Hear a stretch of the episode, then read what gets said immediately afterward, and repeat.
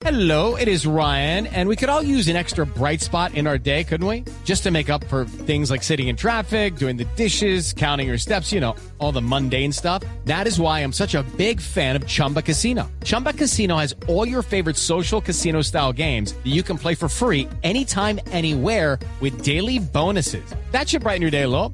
Actually, a lot. So sign up now at chumbacasino.com. That's chumbacasino.com. No purchase necessary. BGW. Void were prohibited by law. See terms and conditions. 18 plus. Resultados, análisis, protagonistas y todo lo que se mueve en el mundo del deporte. Blog Deportivo con Javier Hernández Bonet y el equipo deportivo de Blue Radio.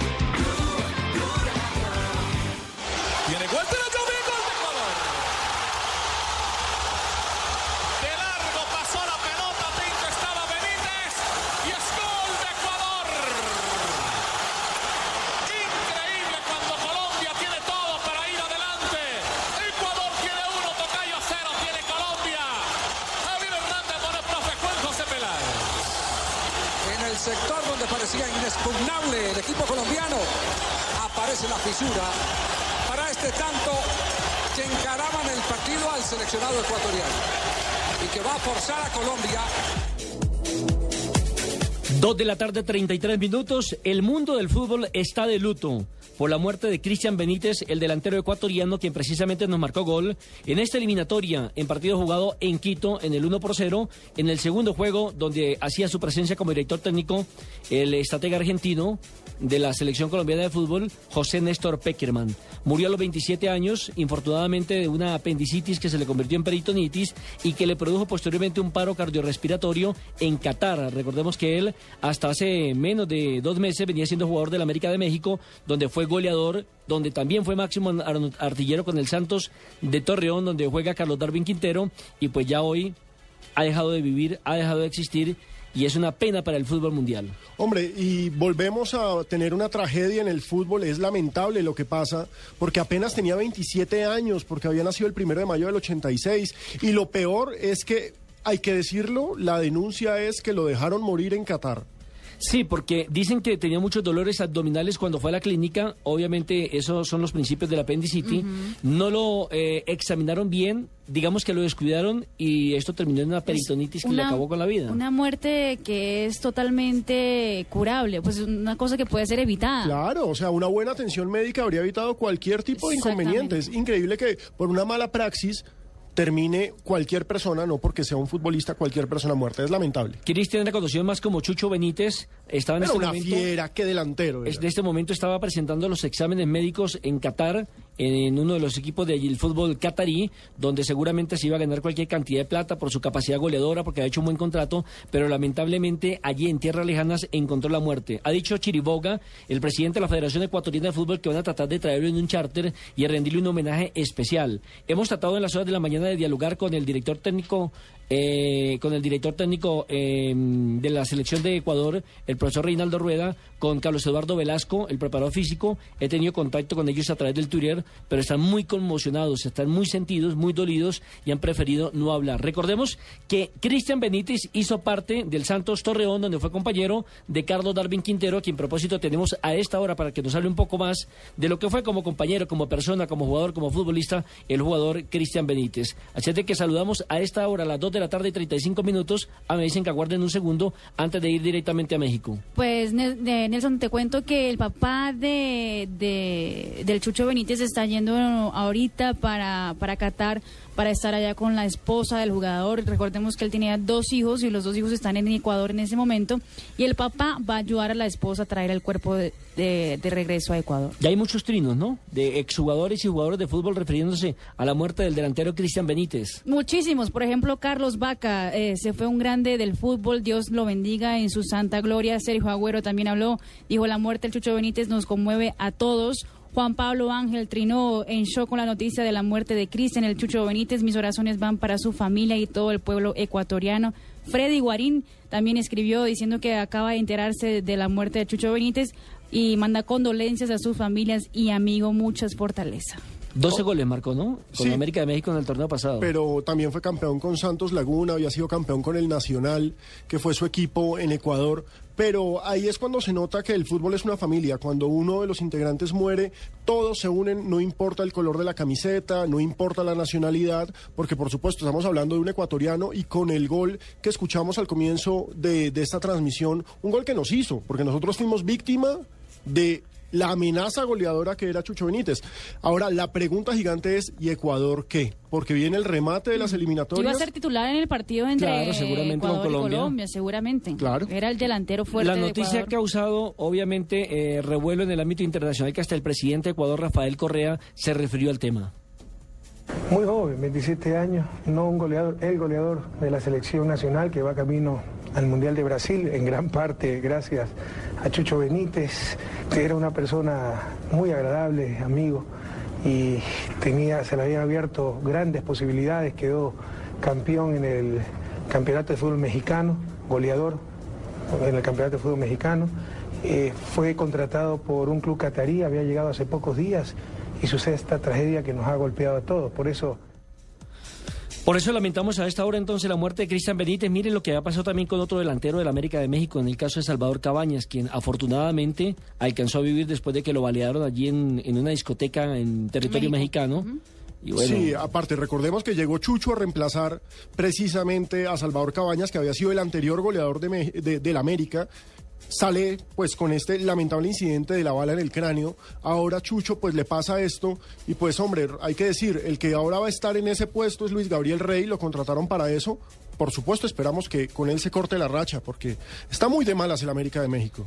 Bueno, les cuento, el Chucho tenía cuatro goles convertidos ya en esta eliminatoria, en lo que es de cara para Brasil 2014. Era uno de los de los de la lista de entre los cinco goleadores de Sudamérica. Y un dato curioso. Fue el fichaje, el fichaje de Chucho Benítez para el fútbol catarí, fue el fichaje más costoso de la historia de la Liga de Qatar, por encima del de Batistuta, por 8 millones en el 2003. Hombre, es que preguntan, y es el mismo caso de Magnelli Torres, ¿por qué se van por allá tan lejos? ¿Por qué se van a un fútbol que...? Porque es que es mucha plata. es Allá asegurar el bien. futuro de él, de la familia y creo que la tercera generación. Exacto. Luis Montero se viene desde la zurda. Atención, el centro para el Chucho. Benítez, Benítez, Benítez, Benítez. Piris como en todo el partido.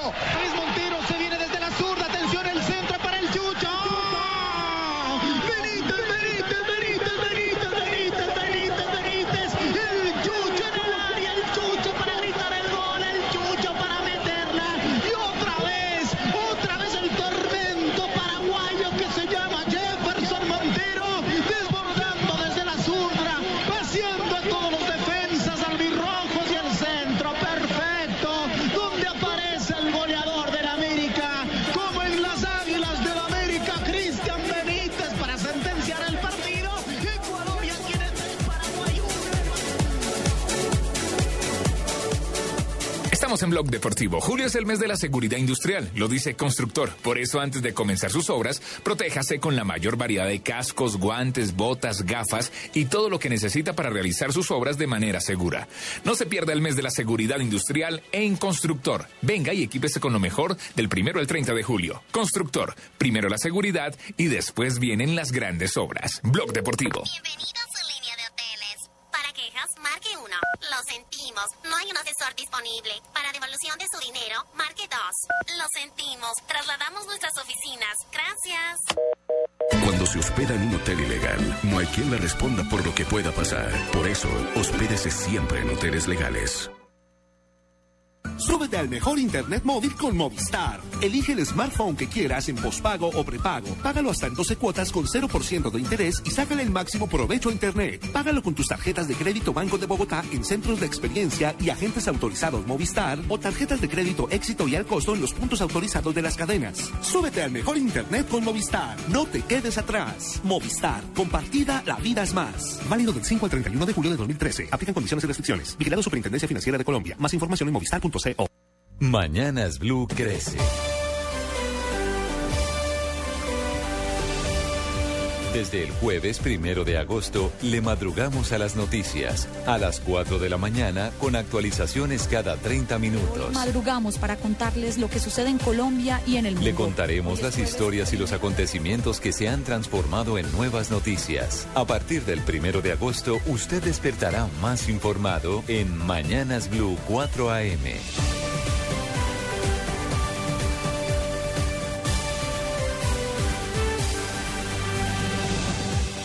Blue Radio, la nueva alternativa. Estás escuchando Blog Deportivo. Dos de la tarde, 42 minutos. Seguimos en Blog Deportivo y ya tenemos el contacto, como lo habíamos anunciado antes de irnos a esta pequeña pausa comercial, con Carlos Darwin Quintero, ex compañero de Cristian Benítez. Carlos, bienvenido a Blog Deportivo. Y bueno, ¿cuál es el sentimiento que se tiene en este momento en el Santos? Usted que hace parte de la familia de este equipo mexicano, por la muerte de su ex compañero Cristian Benítez. Bueno, muy buenas tardes. Creo que todos estamos en shock por, por la noticia, por, por cómo se dieron las cosas. Eh, eh, nos quedamos sin, sin palabras, sin, sin, sin, sin tener idea de qué, de por qué, pero bueno, eh, también pues pidiéndole a Dios mucha fortaleza y mucha fuerza para la familia. Darwin, eh, ¿cómo fue su relación? Porque hicieron una gran dupla en el campo, fueron una pareja goleadora y campeones además con Santos, pero fuera de las canchas, ¿cómo eh, fue su relación con el fallecido Cristian? Eh, la verdad fue una relación muy buena, fue la persona que, que me acogió cuando, cuando recién llegué aquí a México, fue quien, me guió, me ayudó para tener una adaptación muy rápida, entonces creo que, que en lo personal eh, siempre eh, tenía una muy buena relación con él y, y como les digo, fue alguien que me tendió la mano y me ayudó mucho cuando recién llegué aquí a México. Eh, Carlos, ¿ha podido hablar con alguna algún familiar de, del Chucho Benítez? Sabemos que los hijos de él están en Ecuador en ese momento y él estaba con la esposa en Qatar. Sí, por ahí tuve la posibilidad de hablar con, con ella, está, está destrozada, está, está muy mal, perdió, perdió su esposo, el padre de sus hijos en, en, en sus brazos, entonces creo que, que es algo muy fuerte, algo muy duro. Y nada de lo que digas ni, ni de lo que hagas ahorita puede, puede calmar el dolor que, que ella siente, pero eh, siento que, que fue bueno hablar con ella, darle ánimo, fortaleza, a pesar del momento que está viviendo. Carlos, eh, y, y ella dice ella, o sea, los, la, lo oficial es que fue una peritonitis causada por una apendicitis mal, maltratada. ¿Así fue lo que ella también le, contó a usted? Pues no entramos en detalles, simplemente nos, nos contó cómo había sido, que le había dado un dolor a la madrugada en el estómago y que por ahí no lo atendieron rápido en el hospital.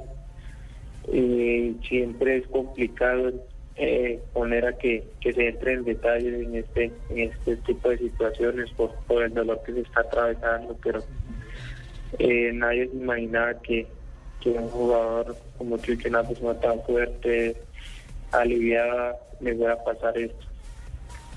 Pues Carlos Darwin, le extendemos nuestro sentido pésame a usted, a toda la familia del Santos, a los amigos de Cristian Benítez, que Dios lo tenga en el cielo, que haya paz en su tumba y a usted lo estaremos esperando para el partido de la eliminatoria frente precisamente a los ecuatorianos. Lamentablemente hay que decir que la vida continúa, Carlos. Sí, así es esto, la vida continúa, hay que seguir para adelante. Eh, hoy por hoy la, la fortaleza y todo todo eso lo necesita la familia de él, transmitírselo y, y decirles que, que no están solos, que, que hay gente que los está apoyando, que, que, que, que está en las oraciones de, de todos y bueno, ojalá Dios quiera los podamos ver en, en septiembre en Barranquilla en la eliminatoria.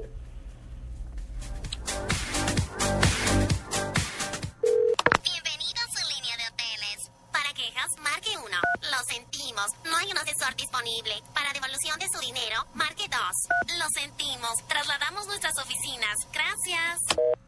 Cuando se hospeda en un hotel ilegal, no hay quien le responda por lo que pueda pasar. Por eso, hospédese siempre en hoteles legales.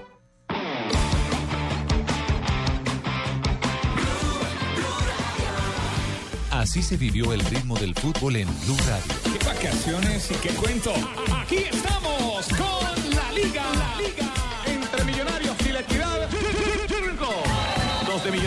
Millonarios metiditos ahí. Mosquera, remata Mosquera. ¡Ah, ¡Qué golazo!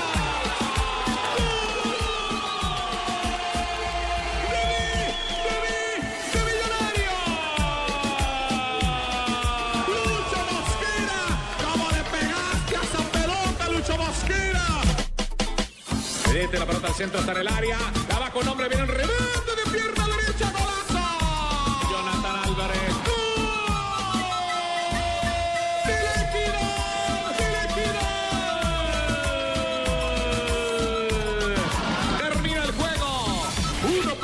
1 para el conjunto de los millonarios. Señoras y señores, aquí está Carlos Alberto Morales, la voz del gol en Colombia. Comienzan a rodar las emociones, camino de la red en el estadio Atanasio Girardo. La marca encima del hombre que es Mosquera, aguanta y espera Chará, con perfil cambiado, la toca de derecha, borde interno para que venga Luzardi, le puede pegar de zurda Luzardi, ¡qué golazo!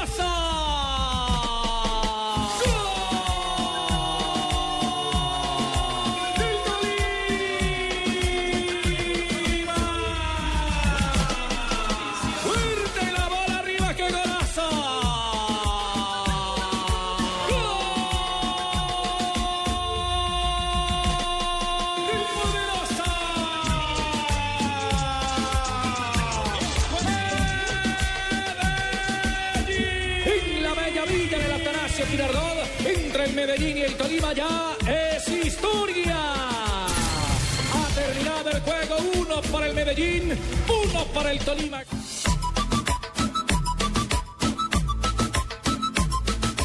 Dos de la tarde, 48 minutos. Nos metemos de lleno en lo que fue la primera fecha del fútbol profesional colombiano, diciéndoles que falta todavía un partido para que se complete el calendario y es el que jugará mañana Independiente Santa Fe frente al equipo Alianza Petrolera. Muchas noticias, muchas sorpresas también. Me imagino que Fabio en Barranquilla debe estar feliz porque comenzó con pie derecho el zurdo López. Fabio, buenas tardes. Buenas tardes, Nelson. Por supuesto que sí. eh, la gente en Barranquilla se despertó hoy de una manera diferente a como se había despertado en los últimos meses después de lo, lo malo que fue el, semestre anterior con Alexis García y, y- y lo mal que le fue al Junior de Barranquilla. Pero este equipo empieza a ilusionar. Es cierto que ayer eh, Junior no fue, no jugó el partido más vistoso que se pueda jugar, pero, pero ganó, ganó bien, mostró orden, eh, mostró y presenció cosas interesantes. Aún no están todos los refuerzos. Entonces todo esto eh, ilusiona, ilusiona y bastante. Pero, Pero Fabio- Nelson, por encima de eso, la noticia eh, que se ha generado acá en la ciudad de Barranquilla en el día de hoy es eh, la posi- el posible aplazamiento del partido entre Junior y el Once Caldas el próximo sábado. El partido ya había dicho la de Mayor que se jugaría el sábado a las 7 y 45 Claro, de incluso la noche. él que iba por televisión, ¿no? Correcto, por el canal, eh, canal abierto. Pero eh, nos decían que eh, la razón por la que podrían aplazar el partido es porque eh, todavía en el Estadio Metropolitano están en la colocación de la pista atlética. Eh, eso no quiere decir, y explicamos esto eh, muy claramente, el tema es que antes de colocar el sintético de la pista atlética, se le hacen una cantidad de, arreglos a la, al cemento, digámoslo así, o al asfalto que se pone debajo, y además se aplica un químico que se necesita antes de poner ese, ese sintético. Ese químico eh, hace que la temperatura suba ahí en el terreno de juego eh, a más de 100 grados centígrados. Entonces es totalmente perjudicial para los jugadores, por supuesto. Entonces están mirando para ver cómo se le podría permitir al Junior jugar, eh, pero entre mañana y el miércoles es cuando se tomaría la decisión si el Junior o aplaza el partido o se juega en otro escenario o, o qué decisión se toma. Pero las cosas están planteadas así. Fabio, pero es error de parte de la alcaldía, del INDER, no sé quién es el que ¿Por qué administra. no lo hicieron en- Porque en no lo la- hicieron. Si Junior estuvo eliminado durante un buen pedazo de tiempo, ¿por qué lo vienen a hacer a última semana? Eso es una muy buena pregunta. Para serle sincero, lo de la pista atlética eh, inicialmente se había anunciado desde el Mundial Sub-20, eh, pero ha habido muchos inconvenientes con los contratistas, eh, los que están elaborando la, ejecutando la obra en sí. eh, no se habían puesto de acuerdo. Aquí hace unos meses incluso tuvo que haber intervención de, de, la, Secretaría de Infraestructura, incluso el Consejo también empezó a inspeccionar cómo iban las obras, por qué tanta demora. Y el tema es que no estaban haciendo las cosas bien, porque esta pista, que es de las mejores del mundo, o sea, la última tecnología, si se puede llamar así, eh, la instala la empresa Mondo. Esta empresa certifica además la pista atlética para que pueda ser eh, escenario o se, o se pueda practicar eh, de, atletismo de alta competencia.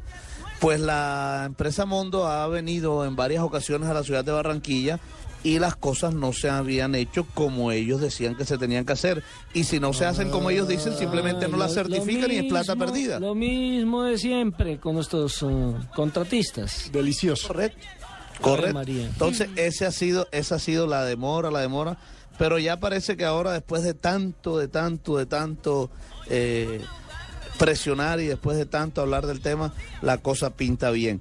De todos modos, eso no quiere decir que la pista atlética estará puesta ya ahora enseguida. Es, un proceso. Es un proceso, sí. Eh, sí, porque eso después necesita oxigenación. Ah, antiguamente en fin. colocaba una pista que llamaban las pistas de tartán, ¿se acuerdan? Claro, eso, pero eso es vieja data, eso ya no se usa. Eso ya no se usa. Bueno, Fabito, pero hablemos de un tema mucho más productivo. ¿Cómo le fue a los nuevos refuerzos?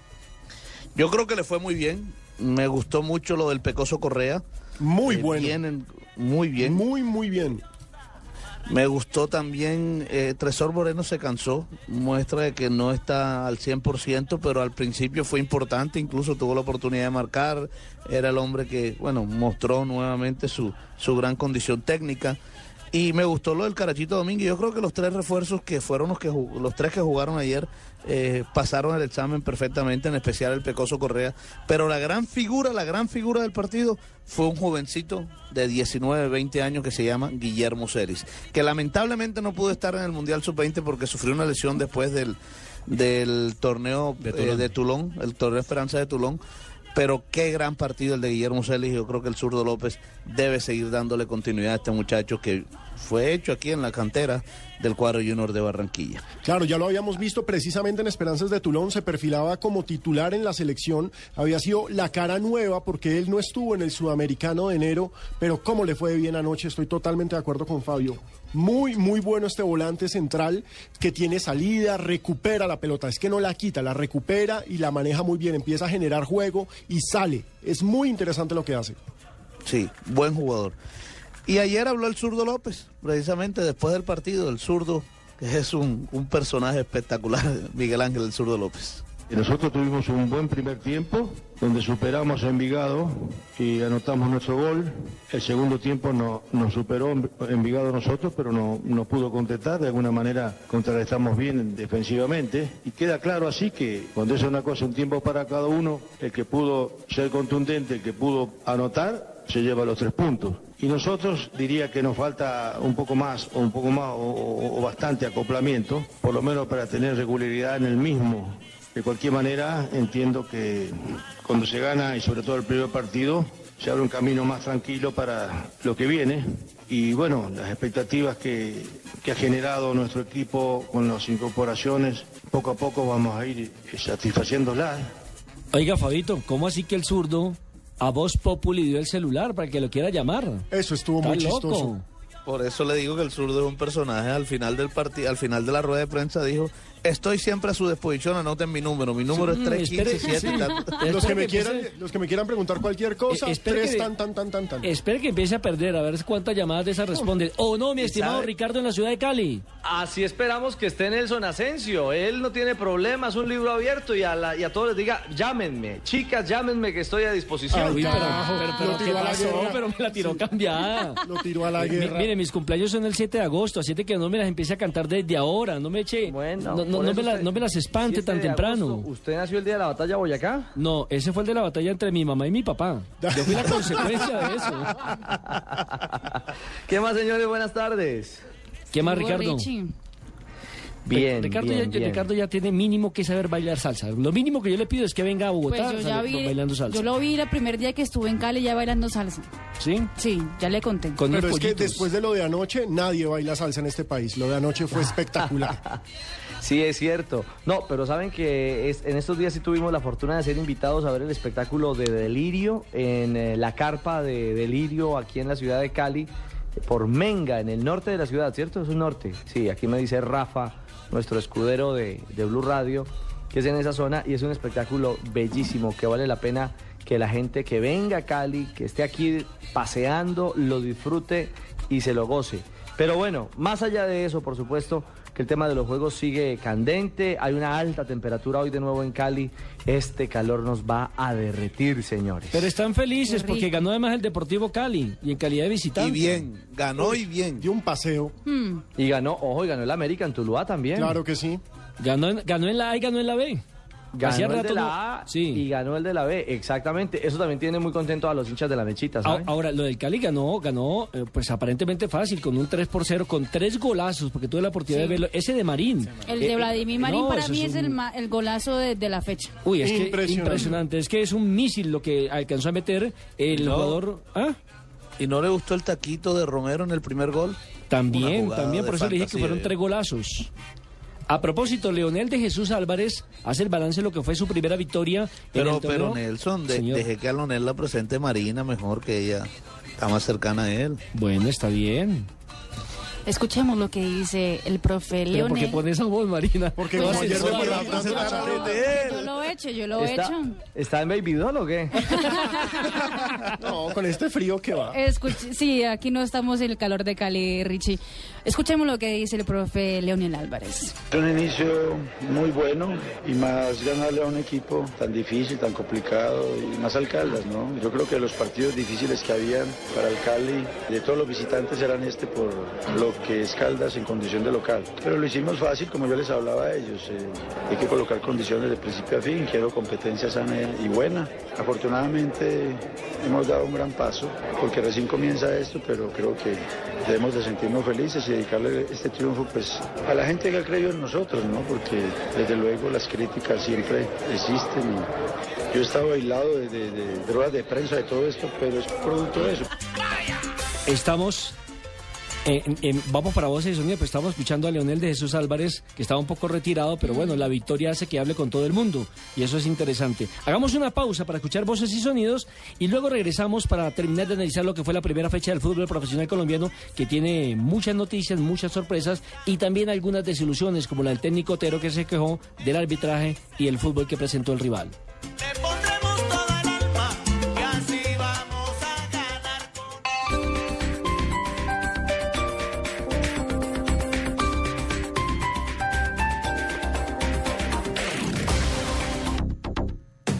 Estás escuchando Blue Radio y bluradio.com.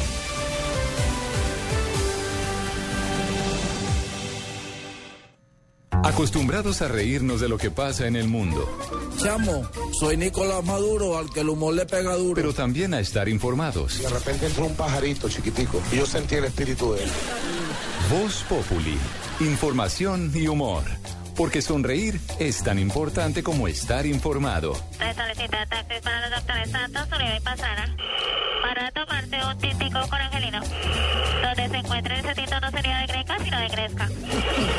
Voz Populi, de lunes a viernes desde las 4 de la tarde por Blue Radio y bluradio.com.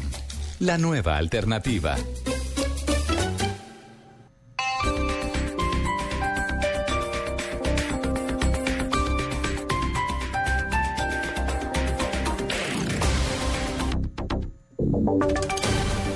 Voces y sonidos de Colombia y el mundo en Blue Radio y bluradio.com. Porque la verdad es de todos. Una presentación de Proxol y su hotel Best Western Santa Marta Business Hotel, el primer hotel de negocios en Santa Marta.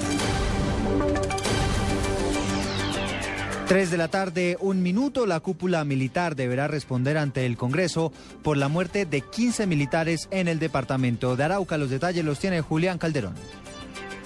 Eduardo, buenas tardes. Los senadores de la Comisión Segunda de Senado, Juan Lozano, Carlos Romero Chavarro, presidente de la Comisión, y Edgar Espíndola, citaron a debate de control político a la cúpula militar para que responda y para que responda los funcionamientos por la muerte de varios militares ocurridas en las últimas semanas y en los últimos días, especialmente en departamentos como Arauca, Caquetá y Antioquia. Este debate fue agendado para realizarse este miércoles en horas de la mañana y están citados, entre otros funcionarios, el ministro de Defensa Juan Carlos Pinzón y el comandante del Ejército Nacional, el general Sergio Mantilla. Sin embargo, extraoficialmente supimos que ninguno de ellos ha confirmado su asistencia a este debate de control político. También están citados los miembros de la Comisión Negociadora de Paz del gobierno, pero ya se sabe que no asistirán pues, desde este fin de semana iniciaron el decimosegundo ciclo de negociaciones con la guerrilla FARC en La Habana, Cuba. Información desde el centro de Bogotá, Julián Calderón, Blue Radio.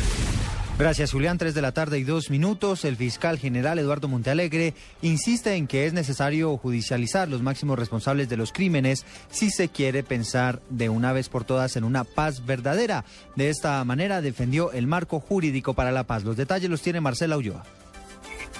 Tardes, Eduardo. Pues para el fiscal Eduardo Montalegre existen dudas todavía sobre el alcance que podría tener un proceso de paz. La pregunta que ha hecho aquí durante un foro de semana es hasta dónde la justicia debe ceder para cumplir con lo, con lo que se acuerde en La Habana, Cuba. El jefe del ente acusador ha señalado aquí en el foro de semana que es necesario adelantar procesos en grupo y no individuales porque el tiempo no alcanzaría. Ha dicho también que todos los procesos estarán ceñidos al derecho penal internacional. De esa manera le ha dado un pleno respaldo al marco jurídico para la paz. Marcela Ulloa, Blue Radio.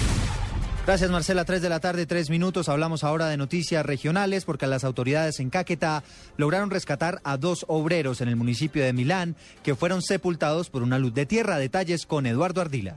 Dos obreros de la empresa de Servicios Públicos del municipio de Milán fueron sepultados por la luz de tierra en la inspección de San Antonio de Getuchán, el Caquetá, cuando excavaban un pozo para cambiar la tubería del acueducto. El coronel José Ignacio Tejada, comandante operativo de la policía, dijo que los funcionarios no tenían elementos de seguridad. Los policías se encontraban cerca al lugar garantizando la seguridad de estas personas y en el momento que se efectúa el derrumbe de las paredes de este pozo profundo, ellos de manera inmediata acuden para quitar todos estos escombros y lograr sacar con vida a estas dos personas. Por más de 20 minutos los policías apoyados por la comunidad trabajaron para rescatar con vida a los funcionarios que realizaban trabajos locativos. Conferencia Caquetá Eduardo Ardila Lozada, Blue Radio.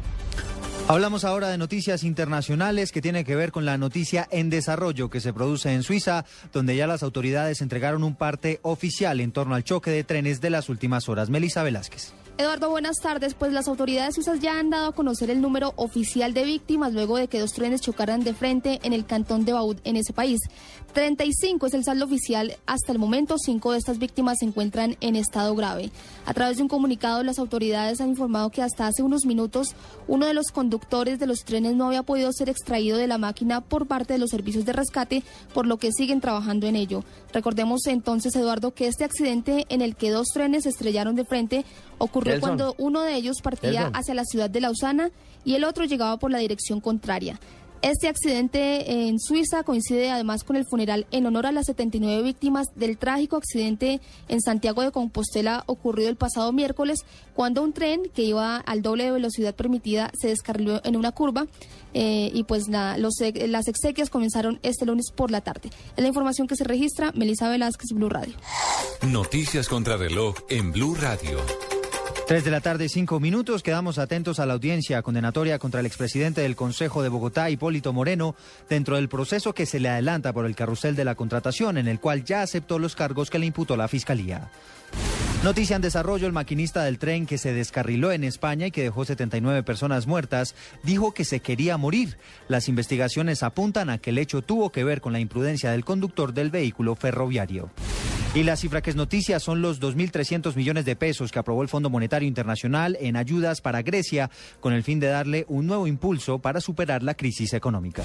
Tres de la tarde y cinco minutos continúen con el blog deportivo. Usted puede ser uno de los dueños del Best Western Santa Marta Business Hotel, el primer hotel de negocios en Santa Marta. Con el 123 le contamos por qué es fácil y seguro. 1. Inversión única de 55 millones de pesos o cuotas mensuales por debajo de 1.6 millones de pesos. 2. Es un proyecto donde expertos administran su hotel y usted recibe los beneficios. 3. Usted recibe una renta mensual proveniente de los rendimientos de su hotel. Llame ya al 310-788-8989 8888. Otro proyecto Proxol. Esta es Blue Radio.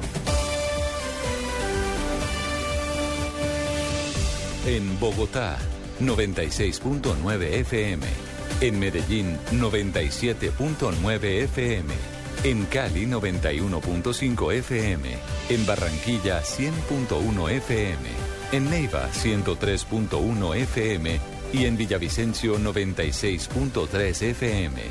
También en bluradio.com y a través de Twitter en arroba blurradioco.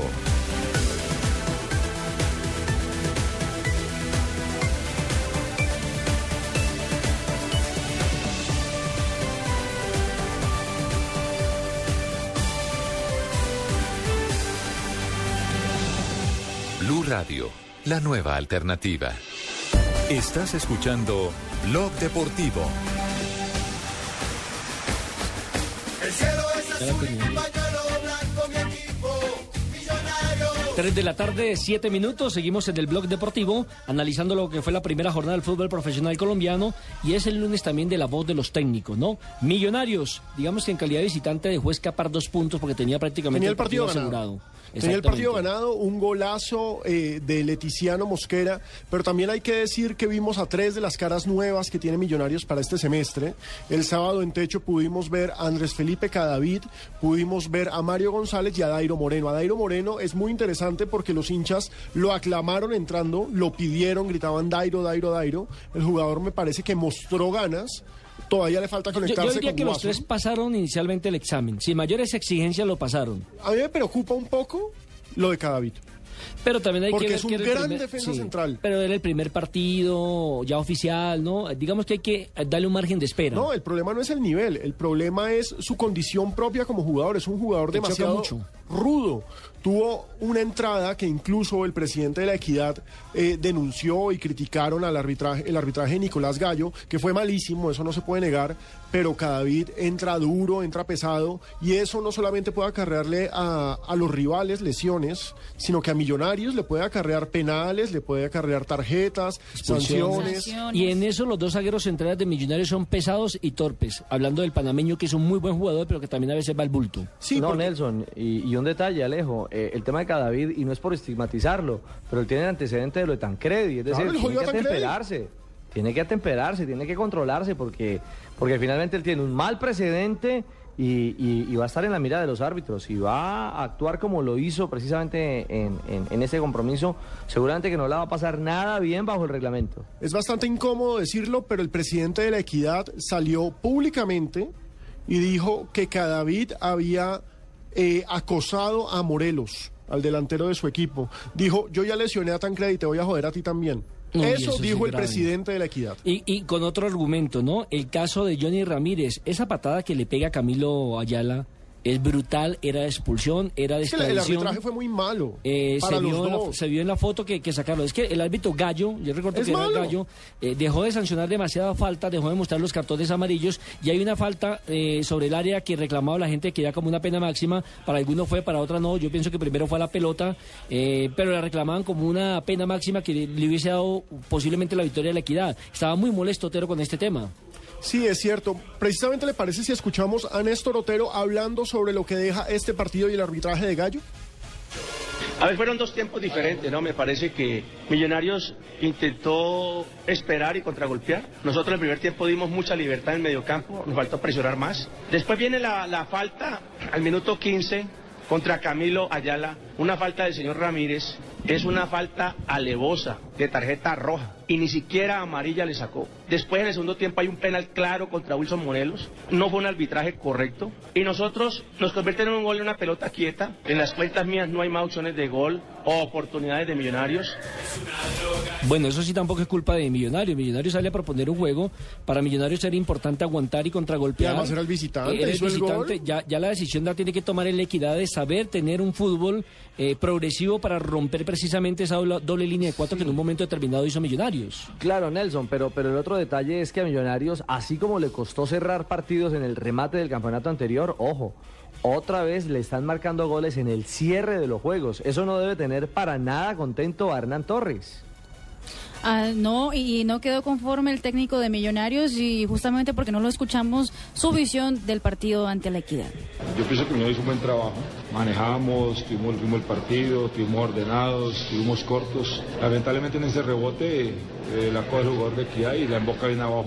Pienso que el equipo se comportó a la altura, en el minuto 35 cierro el partido con Blanco, trato de cerrar el partido con Blanco, pero lastimosamente descuidamos la zona de la mitad de la cancha, delante de la línea 4 que quería tapar y hubo una opción y la pudo concretar Equidad. ¿no? De pronto merecíamos más, dejamos ser más goles, no llegaron. También hay que rescatar el trabajo de la en la parte defensiva. ¿no? Además, ojo, Equidad, eh, me parece que si ahorita decimos que Millonarios tiene problemas para cerrar partidos, Equidad tiene un serio problema de definición. El mismo del semestre anterior. No hace goles. Vamos a ver si con Henry Hernández, que debutaría mañana en el partido frente a Trujillanos, porque recordemos, y ahorita más tarde vamos, a hablar de eso, mañana empieza la Copa Sudamericana y vamos a tener en acción a tres equipos colombianos. Vamos a ver si con Henry Hernández la cosa mejora, porque en este primer partido vimos lo del semestre pasado, como dice usted, Nelson. Equidad Ningún no cambio. hace goles. Otro equipo que nos terminó sorprendiendo fue, Ricardo, el caso del Deportivo Pasto. Están otra vez en proceso de rearme. Y el único vez local ganó. que ganó. ¿Cómo Es el único local. Yo no sé cómo hace Flavio, no sé cómo hace el profe Torres.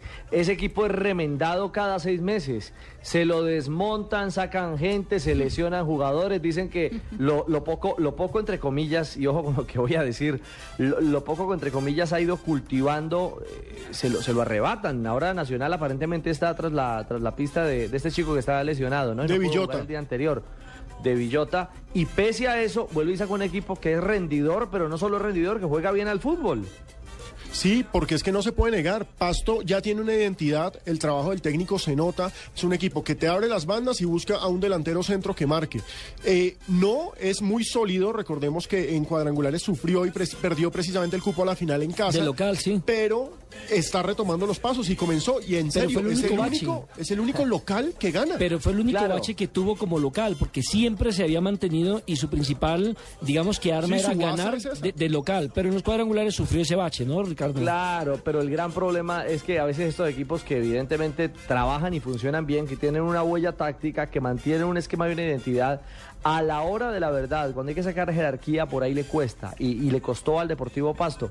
Ahora la gran pregunta, o no gran pregunta, la pregunta que pongo en la mesa es, ¿al Pasto le podrían aplicar la famosa práctica de la rotación? No, No, no, no, tienen no. con qué? es una nómina Hombre. corta, Fabio. Hombre. Povedita, esa es una, esa es una, esa es una, un lujo que se pueden dar Nacional o Junior, que lo tienen todo. Es cierto, es cierto. Por, eh, pero bueno, por eso, por eso lo hacen, ¿no?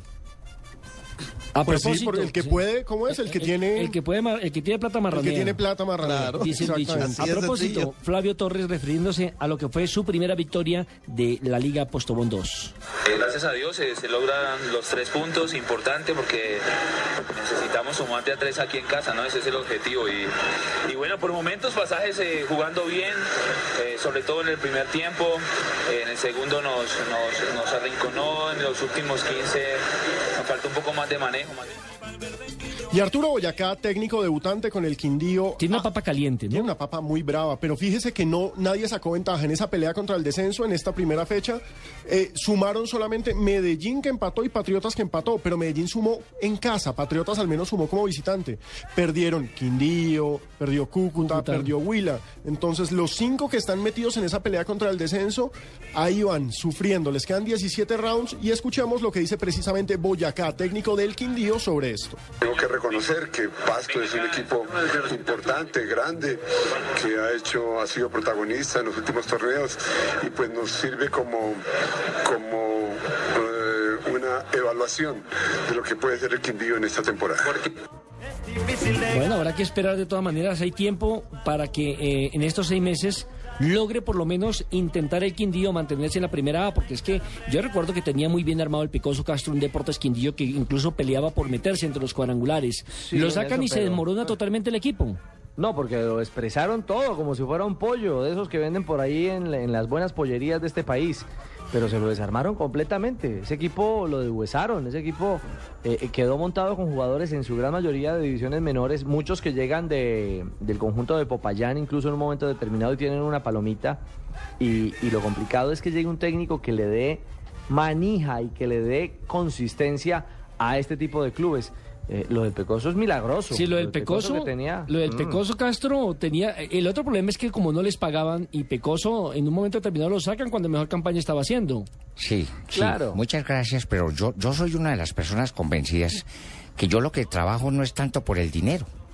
La plata para mí no es, por ejemplo, lo que yo me gano en un semestre lo, lo utilizo para mi familia, para mucha gente pobre. Mañana le toca una prima, por ejemplo. A mí lo que me gusta es el deporte, pero es que lidiar con tanto jugador bruto, bruto. No, no, no, no. No, le va a tirar hacia la prima. No puede ser. Oigan, me debutó Comesaña, ¿no? Sí, debutó Julio Avelino Y Comesaña. ese, mire, ese es otro que tiene una papa, esa sí que es bien caliente, porque ya Patriotas está completando torneo y piquito sin ganar, está con esas rachas que, por ejemplo, el último que tuvo una racha así sin ganar fue el Pereira y se fue para la B.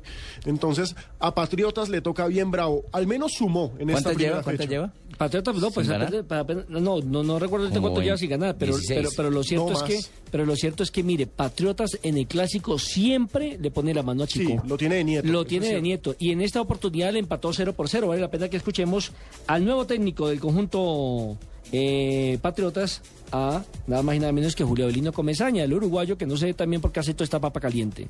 Definitivamente pienso que sacamos un punto importante ante un rival que tiene más trabajo que nosotros, que está más afianzado, pero que tampoco nos avasalló. Contundente el uruguayo. Eh, Es un buen trabajador, es buen técnico, pero vamos a ver No, cuando y no. Salvador. Claro, Ya pero salvó al- ya salvó al Junior, Junior de pero eran condiciones y nómina y le pagaban, y le pagaban a los jugadores. El problema en, Eso- en- en- en eso le iba a no- decir, Nelson. El, el problema en, en- en Patriotas es que no pagan, Fabito.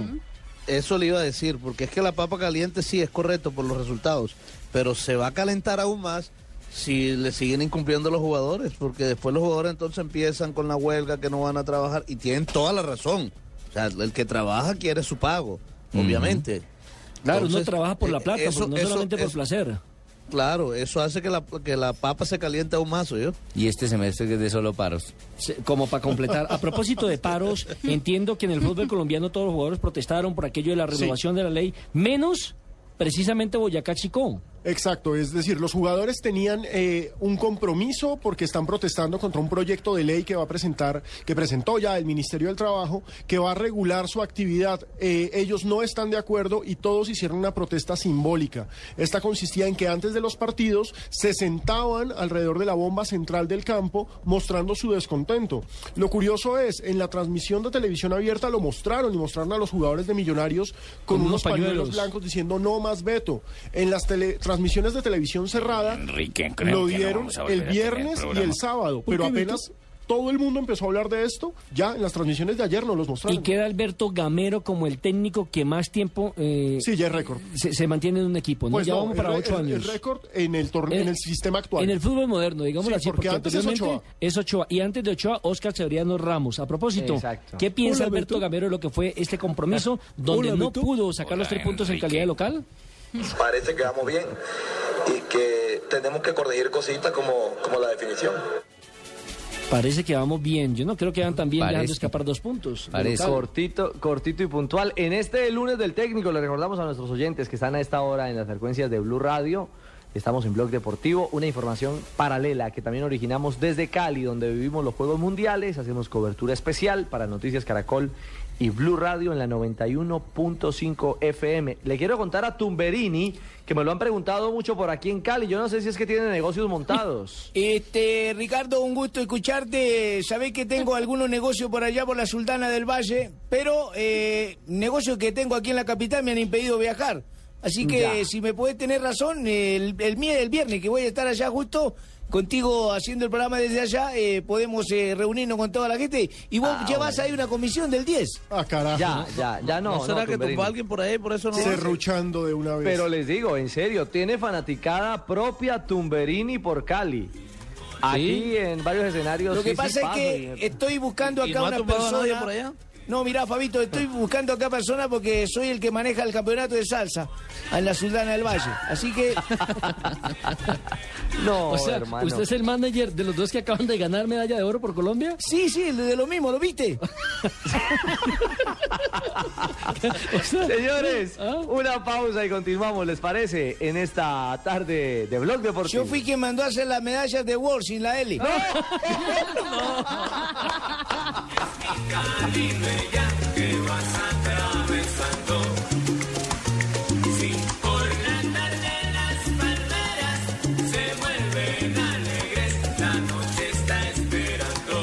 En Blog Deportivo. Julio es el mes de la seguridad industrial, lo dice Constructor. Por eso, antes de comenzar sus obras, protéjase con la mayor variedad de cascos, guantes, botas, gafas y todo lo que necesita para realizar sus obras de manera segura.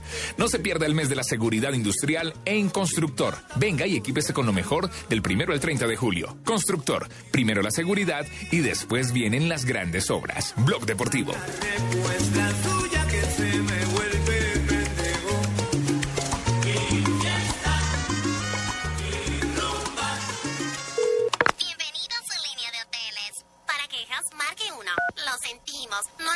Disponible. Para devolución de su dinero, marque 2. Lo sentimos, trasladamos nuestras oficinas. Gracias. Cuando se hospeda en un hotel ilegal, no hay quien le responda por lo que pueda pasar. Por eso, hospédese siempre en hoteles legales. El mundo es pequeño, pero pasan muchas cosas. Y cada día hay más. Más temas que nos interesan. Más temas que nos afectan. Enterarse de todo es cada día más difícil. Se necesita una nueva alternativa. Una muy grande. Blue Radio. La nueva alternativa. 96.9 FM en Bogotá y bluradio.com.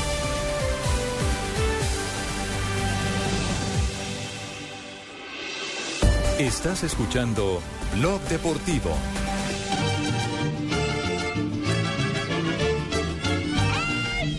Tres de la tarde, 23 minutos. El aventurero. Ah, esa es la música que a mí me gusta. No, no, no, señor, pero a no es mí por sí usted. me gusta. no es ¿Por qué por no? usted. Eh, Déjame, a mí me gusta. Ah, No, no, no, no, hombre, no es por usted. Echar la bala. Tino, tranquilo, Tino. Es por el gran Teófilo Gutiérrez que ya por lo menos a esta hora está volando rumbo, ya ahí por ahí más abajito de Perú, rumbo a Argentina. Estaba en Barranquilla, tomó vuelo esta ¿No irá mañana. poniendo problema en el avión, no? Ojalá no. No, ojalá no, exactamente. favor. Llegará a las 5 y 30 de la tarde, horario colombiano, a Buenos Aires, 7 y media de la noche, horario argentino. Y hay Pero, tremenda Marina. expectativa, porque ojo, Claro. estamos hablando de una de las contrataciones más importantes para el semestre en el fútbol argentino. Es un tipo Pero, que ya fue goleador, Ah. es un jugador de selección Colombia y aparte es Y un jugador costoso, nada además. barato, exacto. Pero bueno, ojalá y no le, de pronto no diga así a la zapata que no le gusta la silla en la que va y lo tenga que cambiar de puesto. Es, es- él no es el aventurero, él es el inconformista.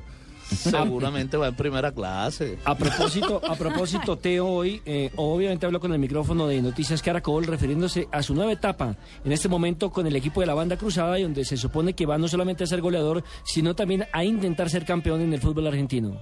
No, la verdad que es algo especial por que desde niño soy hincha de ese club y que es uno de los clubes más grandes de Sudamérica y, y bueno, vestir esa camiseta es un sueño para mí. ¿no? Uno de los clásicos que son más vistos en el mundo y que Dios permita pueda estar en uno de ellos y poder demostrar mis condiciones y, y saber de que estamos armando un buen equipo y que, que los clásicos son los clásicos y se juegan como se tienen que jugar. No respondo. Bueno, ahí estaba Teófilo Gutiérrez en su Dígame, partida. eh, Nelson. señor. Una pregunta, ¿el clásico de este semestre es en cancha de Boca o en cancha de River? Uy, me la puse difícil porque me toca buscar el calendario, pero me parece, No, me parece, me parece que es en, de en No se de pierdan Boca. este sábado un próximo especial. Y la pregunta hecha por el periodista de Barranquilla, Fabito Poveda, de donde será el partido especial de Boca o River. Si en cancha de River, pues en cancha de Boca. Yo sé quién se sabe lo que usted no sabe, Séptimo señor. día, allí lo encontrarán. Gracias, Manuel. Le hago la pregunta es porque eh, cuando Teófilo jugaba en Racing, en un partido ahí en la bombonera ante el Boca Juniors, eh, Teófilo salió de ese partido, Expulsado. hizo algunos gestos, sí, expulsado y le hizo algunos gestos a, Hmm. la, a la afición de Ay, Boca. no Peleó con el ese partido, ahí en la bombonera No con la camisa eso, de River es bravo. Sí. Sí, ojalá, ya- ojalá sea en cancha de River. Ya, ya, ya, ya él dejó un antecedente ya, y, y hay gente que en Argentina no lo quieren. Así como es ídolo para algún sector, hay otros que no lo quieren por todos los problemas que ocasionó, por las peleas que tuvo con los mismos jugadores argentinos. Y el problema va a ser cuando vaya a la cancha de Racing. Racing. Sí, cuando juegue, por ejemplo, River Racing va a ser difícil. Ayer hubo un clásico de esos amistosos. De preparación, sí, para lo que será la temporada. De todas maneras, hay que, hay que desearle la mejor de las Es en cancha de River.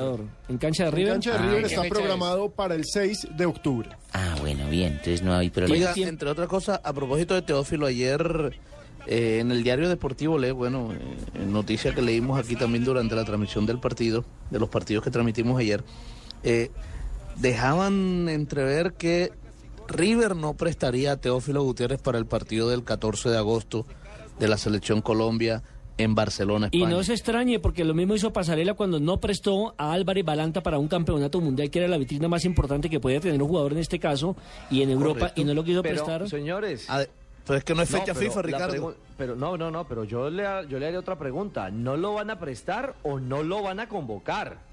Porque es que un Sí. tipo que, que está sin ritmo, que no está sino peleando en las últimas semanas, que su cabeza el último mes y medio se lo ha pasado en, en querer estar en Buenos Aires y no en querer estar en México, en Ciudad de México, donde estaba con todos, full equipo, eh, full equipo en todo sentido y, y con la posibilidad de empezar una pretemporada en serio y seria.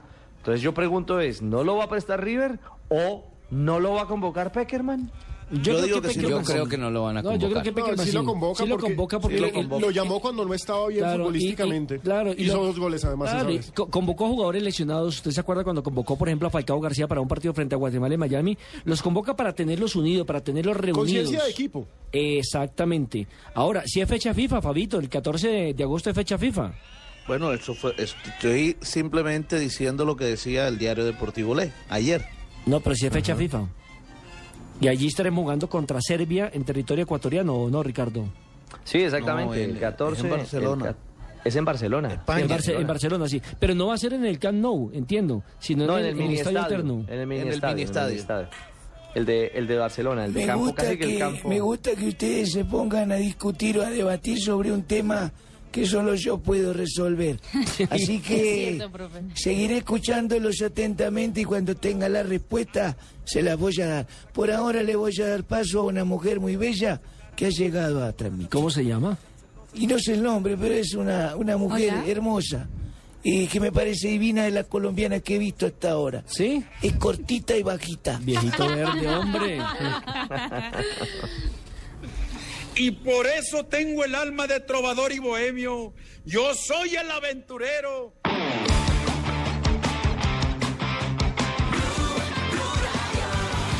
Noticias contra reloj en Blue Radio. 3.28 minutos de la tarde. El senador del Polo Democrático, Jorge Robledo, le envió una carta al presidente Juan Manuel Santos en la que le expresó su desacuerdo con la política de explotación minera del país. Enfatizó en que mientras el gobierno reprime a los pequeños mineros colombianos, por otro lado es flexible con la gran minería extranjera.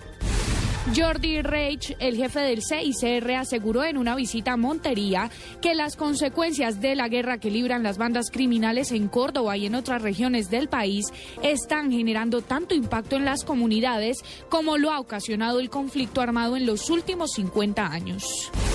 En información internacional, el líder de la oposición venezolana, Enrique Capriles, expresó su apoyo al asambleísta de la Mesa de Unidad Democrática, Richard Mardo, ante el intento del oficialismo de retirarle su inmunidad parlamentaria. Según sus palabras, advirtió que desde el chavismo hay una cacería de brujas en contra de ellos.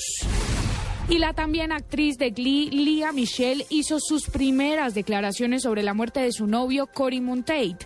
A través de su cuenta de Twitter, aseguró, Cory estará por siempre conmigo en mi corazón.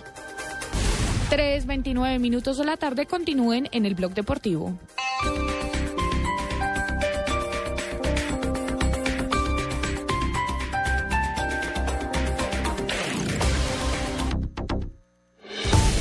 Radio está en Bogotá. información y el análisis de lo que pasa en la Ricardo Ospina y un grupo de destacados panelistas y periodistas le llevan la información y el debate sobre la ciudad en Vive Bogotá. Las cosas que va diciendo el alcalde. De lunes a viernes después de las noticias del mediodía. Ahora dificultades en el centro. Vive Bogotá. Blue Radio y bluradio.com. la nueva alternativa.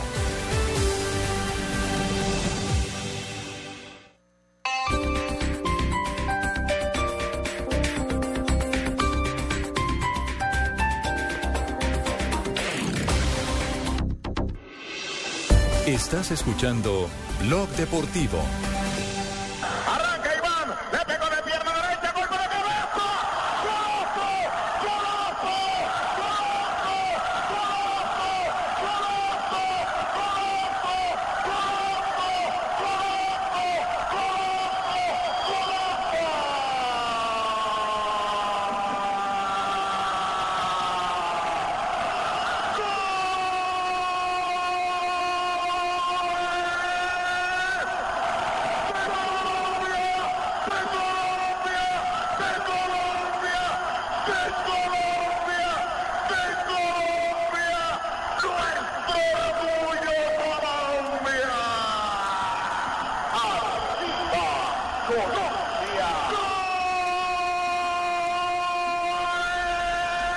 Señoras y señores, hace 12 años, un 29 de julio del año 2001, Colombia conquistaría su primera Copa América en el estadio Nemesio Camacho el Campín con victoria 1 por 0 sobre el equipo azteca en esa gran final y en esa Copa América que tuvo una organización excelente en donde no quiso participar la selección de Argentina, pero donde pudimos dar nuestra primera vuelta olímpica porque ya habíamos sido subcampeones en 1975 perdiendo la gran final en un tercer partido en territorio venezolano frente a la selección inca. Es así de simple, es el trofeo más importante que ha levantado la selección Colombia en toda la historia.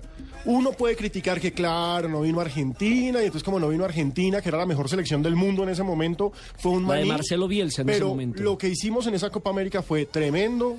Arco invicto, goleador con Aristizábal, ganamos todos los partidos, ganamos ante un rival muy importante como México, porque México, ese sí era un México que valía la pena, no como el de ahorita. Estaba Jared Borghetti, que era el centroatacante en ese momento del equipo mexicano, que era dirigido por el Vasco Aguirre. Qué bonito equipo mexicano, fue la Copa América que Brasil salió eliminado por Honduras. Claro, Sí. es que tuvimos, misma. fue una Copa América que estuvo con una carga política ¿Brasil vino? impresionante. Sí, perdió Vino Brasil y en cuartos de final Honduras lo despachó. 2-0, me Y acuerdo. Honduras No puede había ser. venido a reemplazar a Argentina, porque hay que recordar, Argentina no quiso venir a la Copa América aduciendo problemas de seguridad porque estábamos en pleno proceso de final de las negociaciones del Caguán. Madaria- Madariaga el arquero, era Claro el, sí. el director técnico de Claramente Honduras. lo he dicho y quiero volverlo a decir. Sí, ese fue el partido donde yo llegué temprano Pero a más, pero el más que las negociaciones, Colombia ma- ganó. recordemos que más que las Mm, mm, negociaciones mm, mm. eh, con No, era, era no. el secuestro de uno de los dirigentes deportivos, Claro, de de. Hernán Mejía Campuzano, a mano de la guerrilla. Entonces, allí una negociación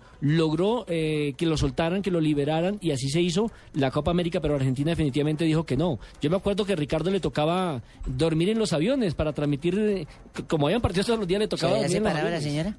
No, no, no. No, no, no, no, ¿por qué no, no, faltaba. No, señora, no, mi señora. entonces, ¿por qué no, no, dormía en no, los no, lo aviones? que, lo que dice anecdóticamente Nelson es que no teníamos eh, casi que horas de, de descanso, entonces nuestro reposo era entre vuelo y vuelo, o en Mm. medio de los vuelos, mejor.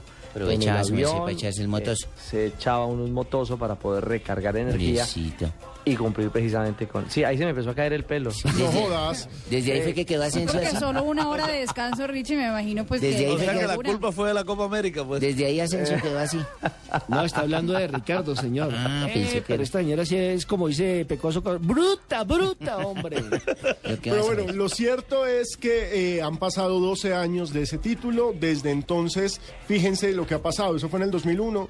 Y desde ese momento no vamos a ningún mundial. Ah, porque además fuimos campeones de la Copa América, Y pero no eliminados del al mundial, por un O sea, punto, ¿no? Apenas acabó la. Apenas, no, por diferencia de gol. Eso fue la hermosa Ese- eliminatoria de Ah, Verón. Eso fue el tongo que montó Uruguay y Argentina. Claro, eso fue lindo. Yo estaba en el estadio de Montevideo cuando, cuando le mostraban el reloj y le decían que, a que- casi que había que aguantar el resultado entre, entre los uruguayos y, y los argentinos. Y luego en el camerino yo voy de frente y le pregunto a Verón y él maliciosa y socarronamente se sonríe y no nos dice nada. Pero evidentemente fue el tongo que siempre nos habían aplicado o que en las últimas eliminatorias nos habían aplicado entre uruguayos y argentinos. el que necesitaba un puntito Colombia- un gol fijo. Pero él dijo... Colombia hubiera hecho más goles. y Nosotros nos dejamos. Eh, exactamente, eso lo dijo Verón. Una vergüenza, pero señores, los invito a que recordemos a la selección Colombia campeona de América. Arquero, Oscar Córdoba. Lateral derecho. ¿Qué? Pero, pero no tapó todos los partidos a Oscar Córdoba. Terminó Sí. invicto, pero eh, no, en un partido le tocó a Miguelito A Miguel Calero. Calero, hermano. Con su gran buzo de, de colores, siempre vivos. Eh, sí, y el que terminó invicto que no le marcaron gol fue Oscar Córdoba. Claro que sí. Iván López, lateral derecho. Defensas centrales, ojo. Iván Ramiro Córdoba y Mario Alberto Yepes. Hoy Desde ese con la tiempo Yepes sigue jugando. Sí. Oiga, qué, qué buen Lateral izquierdo, hoy es un volante, Gerardo Bedoya. Sí, sí, yo, en ese tiempo, con las buenas tardes para la gente de Blue, eh, no debería hablar de eso porque estoy triste por haber perdido con Santa Fecito, sí, pero eh, sí, era lateral, yo era lateral y fui ascendiendo. Próximamente un seré golazo. delantero. Hizo un golazo Bedoya contra ¿A Honduras? Honduras. Un Sí. golazo. Sí, sí, sí, tenés razón. Los volantes, ojo, miren, eran Juan Carlos Ramírez, gran volante que pasó por Santa Fe, pasó por Envigado, Carlos Ramírez? ya se retiró. Pasó por Atlético Y en ese entonces, cuando estaba en la selección, jugaba en Junior de y Barranquilla. jugaba en Junior, era un gran jugador. Fabián Vargas, ¿Qué aún la vida, vigente, Fabián Vargas? Barcelona de Guayaquil. Barcelona de Guayaquil, sí. Totono Grisales. ¿Qué la vida Totono? Yo, yo me acuerdo de Ay, ¿no Totono. era el que era policía, no? Que Ese gol en. Barranquilla, le quitó Teniente- pasó un policía. Mi teniente Totono, sí, Sí, señor. señor. contra Venezuela. Mi teniente Giovanni Totono. Hernández era el 10 del equipo, ¿Qué la había, Giovanni? aunque no jugaba con la 10, porque el que jugaba con la 10 era Víctor Aristizábal. Sí, que fue el goleador. otro, el otro segundo delantero, Elkin Murillo. ¿Qué la vida el que Murillo? El que Murillo, no, viviendo ya lo que se ganó, disfrutando de su vida, disfrutando de su hijo. Ah, ¿sí? Recordemos que en ese equipo también estaba Miguelito Calero, David Ferreira, Eudalio Arriaga, Gerson González, Eulalio Arriaga, sí, el señor. Tigre Castillo, el volante Oscar Díaz, que pasará por Millonarios, y Mao Molina, hoy estrella en el fútbol coreano. Oiga, tenían Recordemos que Elkid Murillo, Nelson, Elkid Murillo jugó en el Cortuluá el semestre anterior. Estaba jugando aquí en el equipo del Corazón del Sí. Valle todavía. Y jugó en el Quindío su último equipo, su, último- su último equipo fue el Quindío en la categoría A, con Sí. el Pecoso Castro precisamente. Y el goleador de la Copa América no fue otro diferente a Víctor Hugo Aristizábal. Siempre porque, por lo que te dije, yo creo que el país lo necesitaba en el momento. Nosotros socialmente estábamos viendo una crisis profunda eh, donde Argentina no tuvo um, la, la- como la amabilidad o, la cordura de apoyar al país en ese momento y no se hizo presente. Yo creo que es un punto negativo que nosotros tenemos hacia los argentinos. Pero igual salimos adelante y, y yo creo que para nuestro país fue fundamental haber ganado ese título. Fue fundamental, claro, un recuerdo imborrable, el de esa Copa América que nos tiene todavía pues celebrando ese triunfo de nuestra selección, uno de los más grandes que hemos conseguido a nivel internacional, sino el más importante, por supuesto, de nuestro combinado patrio en la categoría mayores. 3 de la tarde, 39 minutos. Es Sí, hora de las frases. Hora de la frase, señor Asensio. Comen- En Blog Deportivo. Comencemos con las damas, como siempre hemos hecho en este programa. Teófilo Gutiérrez, antes de viajar a Buenos Aires, dijo, llego con humildad. Víctor Valdés. Que piensa que nos reamos todos, ¿no? ¿Cuál es la risa? ¿Pero por qué se ríe? Espere, que no me haga Eso no cosquillas. ningún chiste, no por me haga favor. cosquillas ahí. Ustedes que Asensio me está dando cosquillas. Víctor Valdés, esta es mi última temporada. Así nomás, así de cortico. Sí. O en el Esta es Barça. mi última temporada, por eso es más especial, porque es la última. Ese, ese sí que ha fregado que se va, que Sí, continúa. que Le ha dado 10 Sí. vueltas. De Michelis, nuevo defensa del Atlético de Madrid, es un orgullo que el Atlético me haya tenido en cuenta. Murilli Ramalo, el exentrenador del Santos, dice, a Neymar aún le falta mucho para llegar a ser como Lionel Messi. En Brasil Oigan no esta de. Benzema. Sí, oigan esta de Benzema. Esta es bien interesante. El jugador, el delantero del Real Madrid. El cambio de táctica es bueno para el equipo. Así que va varillazo para Mourinho. Claro, Nada hermano. más. Y mire esta de Juan Sebastián Verón, jugador de estudiantes, presidente, dueño y gerente. Y agotero. esto para mí recién empieza. Estoy contento por los chicos, porque puedo aportarles experiencia. Recordemos que Juan Sebastián Verón se había retirado hace un año. Él es prácticamente el propietario de Estudiantes de La Plata, o por lo menos el que maneja la parte económica y la parte deportiva, y decidió volver a vestirse de cortos, a ponerse los guayos y a empujar, porque Estudiantes tuvo una mala temporada del semestre anterior. Michael Owen, el ex jugador del Real Madrid, dijo, Bale sería bueno en España, pero vivir allí no es un sueño, la vida es lenta. Y Pepe Reina, el nuevo arquero del Napoli, recordemos, llega del Liverpool, dice, estoy decepcionado con el Liverpool por la forma en que terminamos. Nadal era el mejor amigo de Djokovic mientras ganaba. Eso lo dijo el papá de Novak. Y mire esta. Si peleé solo, ahora con una banda que me respalda van a ver. ¿Quién dijo eso? Teo. No, Bienvenido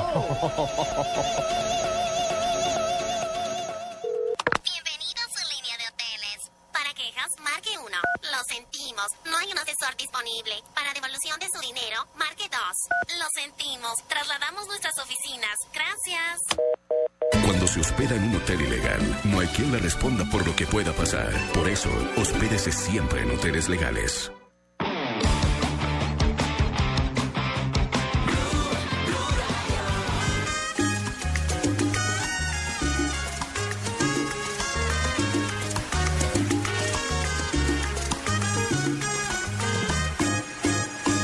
Tres de la tarde, 41 minutos. Avanzamos en Blog Deportivo y este es momento para hablar de los Juegos Mundiales Cali 2013. Esta cita que nos tiene felices a los colombianos y que por supuesto hacemos en cobertura especial con Blue Radio y con Noticias eh, Caracol. Hoy incluso se ha sumado ya a nuestro esquema Jorge Alfredo Vargas. Nuestro compañero El ex gordito. Noticias, Caracol, sí señor. Al Valle le han echado mucho piropo, le quiero decir. Ah, ya, está en talla, ya está en talla 39, Barbarita. ¿Sí? Ay, Ah. qué chévere, mi gordito lindo como yo lo quiero. Lástima que se hinche Santa Fe, pero algún defecto tenía que tener. Pero bueno. No, mi señora, el hombre anda, anda muy bien y la gente en Cali muy querida en el recibimiento a, a Jorge y hoy a propósito tendrá emisión especial de noticias también desde la Sultana del Valle, desde la capital eh, Valle Caucana, donde hoy en lo deportivo, Qué hay que decirlo, Colombia, Colombia cayó en el disco volador, en, el, en la competencia de Ultimate, El disco 13 a 7. No, El disco señor. volador. No, señor. El último y el llamado Frisbee, caímos eh, 13 a 7 frente a la selección de los Estados Unidos. Hoy a las 5.30, Colombia enfrentará a Canadá necesita una victoria para poder meterse en zona de clasificación y buscar una, una medalla en estos Juegos Mundiales. En Jiu-Jitsu ha comenzado la actuación también de nuestros eh, combatientes colombianos. Esta arte marcial que ha conmovido y ha reunido a un gran número de aficionados. Óiganme, es impresionante el respaldo y la respuesta de los caleños a cada una de estas disciplinas. Este Jiu-Jitsu, eh, que es un arte marcial eh, japonés de esos milenarios, el arte, eh, un arte de suavidad, dice o traduce exactamente su nombre, tiene hoy ese espectáculo en las tribunas del Evangelista Mora. Y digo espectáculo porque evidentemente son fuertes las, las llaves, las luxaciones, por lo menos no, no, no se la generan oficial o, o- o permanentemente al deportista, pero sí es el- la expresión clara de esa llave que inhabilita y ver a estas mujeres de Suecia, de España, ojo, de Colombia, tenemos a la Chocontá ahí metida peleando la posibilidad de una medalla, pues, pues digamos que, que llena de, de- muy buena energía las tribunas del, del Evangelista Mora, donde hoy ha comenzado esta, esta actividad en los Juegos Mundiales. Y lo que nos tiene muy contentos también es el softball, porque Colombia superó a la selección de Guatemala y ya se metió a conversar con otra medalla. Ya fijo, fijo puede ser bronce y esperamos que mañana tenga también una nueva victoria que le permita al equipo colombiano llegar a pelear una nueva medalla de oro. Y ustedes se preguntarán, señores, ¿con público? Sí, con mucho público. lleno siempre. Llenos, llenos, Alejo. Los escenarios están a- a- atiborrados de gente. La gente está muy contenta disfrutando de los Juegos Mundiales. Y nos complace muchísimo Es que poder esa es la de garantía. primera mano lo que está pasando, Es Nelson, que esa es la en cada garantía. uno de los escenarios. Es que esa es la garantía que siempre brinda Colombia a los diferentes a las Sí. diferentes federaciones usted puede, internacionales. usted puede traer el torneo, la sea. copa, el campeonato que sea, y acá se lo llenamos. Se lo llenamos con micro, se lo llenamos con futsal, se lo llenamos en el Mundial Sub-20, se lo llenamos en lo que sea. Y si hay de dados o hay de, Sí, eh, de- trompo, cartas, también de se llena. tute, de lo que sea. De, sí, sí, de pirinola. Ese va a ser un buen mundial, el de Pirinola. Sí, seguramente. Ey, chévere, porque imagínate todo mundo desnudo, todos, todos ponen, todos, ay, todos Todos ponen. Toma uno, ser. yo voy, toma uno. Oiga, Richie, lo, lo del baile fue espectacular, ¿no? Sencillamente espectacular. Mire, le quiero decir que a uno se le, se le erizaban los, los, los pelos. ¿Pero cuáles? Se le, enchina la, se le enchina la piel. Sí, exactamente. Dejémoslo en que se me enchina la piel. Sí, pues. oiga, oiga, ese Fabito sí ve cómo se ríe por eso, Sí, la pavo el Fabio. Fabito ¿ah? ese es más malo, también dijo, Pero se le paran los pelos, yo, pero ¿cuáles? ¿Saben qué fue Mire. lo que más me emocionó? Qué pena, Ricardo. La frase que le dio a usted Adriana Ávila sobre la medalla, porque se ha armado todo un alboroto sobre las medallas de Tumberini. ¿Qué pasa con mi medalla? Que te faltó la L. A mí no me faltó nada, me faltó billete para pagarla completa, pero... Se ha armado todo un- pero el bochinche queda a un lado cuando uno escucha a una campeona Bochinche, mundial bochinche. diciendo es no Cali, cambiaré mi medalla porque esta tiene mis lágrimas. Eso es lo que vale, eso es lo que hay que tener en cuenta. no el error. claro, y un detalle, y un detalle, Alejo, es un tema pues anecdótico. Claro, es un error, por supuesto que lo es. Pero muchas veces cuando hemos tenido que cubrir eventos de este tamaño en otros países, nosotros mismos los periodistas colombianos elogiamos, ¿no? Que la gran organización de Londres, que el transporte, pero atención, los problemas que hemos vivido, Nelson, en cubrimientos especiales. Usted en Río de Janeiro padeció las duras y las maduras en los Juegos Richie, Panamericanos. en Londres, no nos olvidemos del oso, del oso, el osazo que hubo en Londres de la Con Corea bandera. del Norte y exacto, Corea de la del Sur, del por Corea del favor. Norte. Casi generan una El guerra. Exacto, no quería, y teníamos que enfrentarnos, nos enfrentaban a nosotros los colombianos, no querían salir al campo de juego, producto de ese tremendo error eh, entre las dos Coreas. Vaya, vaya usted a ver. Entonces, si nos vamos a pegar de un tema de una, de una L o no L, ah, que eso vale una plata. Bueno, es problema de la organización. Fue un pequeño desliz, fue un, eh, fue un chascarrillo, el tema pasa. Pero no nos podemos pegar, digo yo. No nos podemos quedar en la niñedad en, en la tontería de que es que esto es, no, esto es, no. Lo que es son los juegos, la organización, el número de gente que está yendo, la expresión Los de los escenarios. caleños, los escenarios, lo que va a quedar a futuro, Fabio. El escenario de hockey en línea es fantástico. Las adecuaciones que han hecho. Es decir, Eso es cierto, eso es ponerse. esto- sí. por- ahí, mejor dicho, ahí es que resaltar todo lo bueno que ha sido y no ponerse a, a estar pendiente de cosas pequeñas, diminutas, que Habló- no empañan en nada a esta, a esta organización de estos juegos. Habló el presidente de los World Games y dijo, "Sim- sencillo, esto se arregla. Se van a entregar las medallas nuevas, correctas, corregidas. Es un error Bueno, humano, dijo. Claro. Además, e- es una organización de, tan, de, de un, tan, de, un, de un tamaño, ustedes no se Oye, que, imaginan. que le quiten la vaina, que se hagan de cuenta que son costeños, que vamos a jugar waterpolo, vamos a jugar atletismo, vamos a jugar fútbol. Ya, le quitan la L y ya. Bueno, no, no, pero la verdad sí, sí, sí creo que, que todo lo resume, como lo decía Alejo Pino, nuestra campeona del mundial, eh, nuestra campeona mundial de baile en salsa, Adriana Ávila. Esta medalla, esta medalla no tiene precio, porque esta medalla tiene mis lágrimas, tiene mi sudor, tiene el abrazo Trabajo, de mi mamá, disciplina, claro. tiene el sentimiento de los 20 mil colombianos, de los 20 mil caleños Ah, en especial, que se tomaron el, la Plaza de Toros de Cañaveralejo para alentar. Ustedes no se imaginan esa fiesta, lo que fue anoche, y ustedes lo pudieron ver, por supuesto, a través de Señal Colombia, que es el canal oficial de la transmisión oficial, pero también lo pudimos vivir a través de los informes de Noticias Caracol y de Blue Radio, donde ella también expresaba con mucho sentimiento la emoción de esta medalla y- y que más allá de si tiene o no tiene X o Y cosa, es la medalla que le representa a Colombia.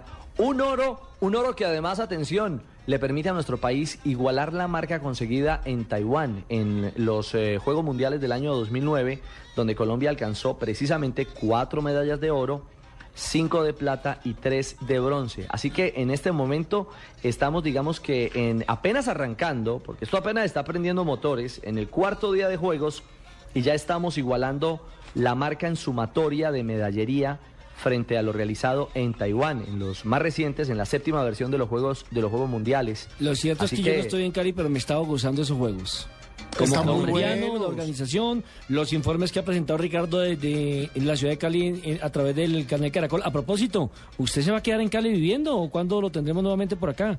No, yo ya me nacionalicé con la lulada, el pan de bono. Gran yo ya estoy yendo a la panadería California y digo, oís, ¿me das el pan de la mañana?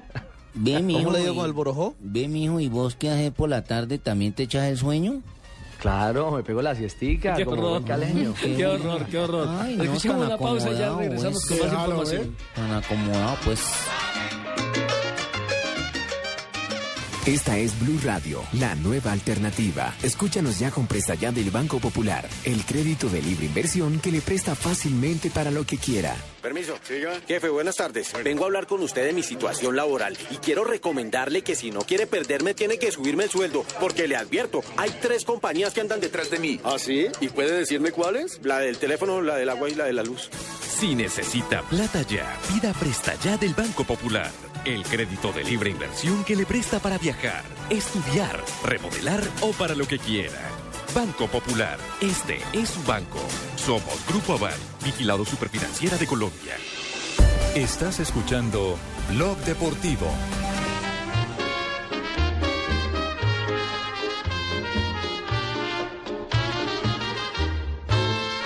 Que se quede el infinito sin estrella. Llegó Don Ave. Ese disco me hace acordar. Ese sí es un buen tema, Un gay don que se desnudó. ¿Un qué, un qué? Un gay. Se desnudó en una playa y para acá cayó un lucero y dijo que se quede el infinito sin estrellas. Ay, ay, ay, ay,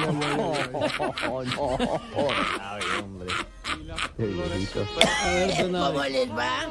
Muy bien, Don Abe. Este ¿Cómo le fin de semana Tenía bastante tos. estuve más enfermo Se le nota. de la tos. Se le nota. Ando con, Sí, con bala de oxígeno. Eh, ¿Qué día es hoy? ¿Un 29? 29 de julio, ¿cómo no los venía escuchando por el transistor que yo tengo? ya hablaron de la... Transistor. Hacía rato no escuchaba Sí, esa palabra. señor, el transistor. Esa era unas panelas grandotas, ¿no? el mío es café, como el que usan los La de- guachimanes de antes. Exacto, la de nuestros heladores, que saludos a todos los que nos están Tiene escuchando. seis pilas en, compuestas, digo, Uy, eso vale recubiertas plata. de un tubito así como color eh, transparente. un día como hoy, pero de 1923, se inaugura el Estadio Nacional de Lima, obsequiado por la colonia inglesa al celebrarse el primer centenario de la independencia del Perú, para que sepan ustedes. ¿Cómo les parece? Sí, Ahí señor. donde se jugó la Copa América, la final de la Copa América. Eso, a mí como me gusta tener contemporáneos que se acuerden conmigo de todo eso. Otro día como hoy, pero del 58, Sí, se señor. constituyó la sede de la Federación del Fútbol Chileno, bon. El Comité del Campeonato del Mundo de 1962 quedó integrado por 21 personas. Ese comité me acuerdo tanto. sí, ese comité era como numeroso, ¿no? 21 Sí, personas. señor. Y en 1973, de un día como hoy, el Sao Paulo, el- uno de los equipos donde es la China Marina que anda por acá.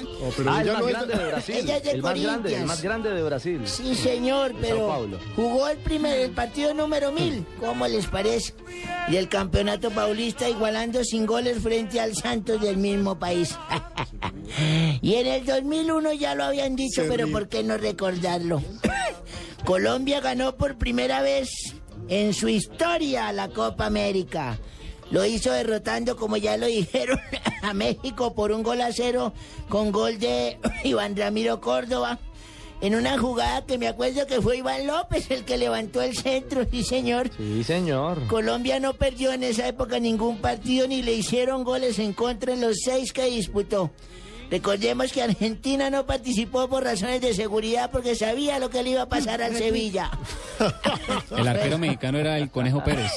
Ese conejo Pérez, sí señor. Don Ave, ¿me permite eh, una cosita? Antes Sí, que cójala su merced.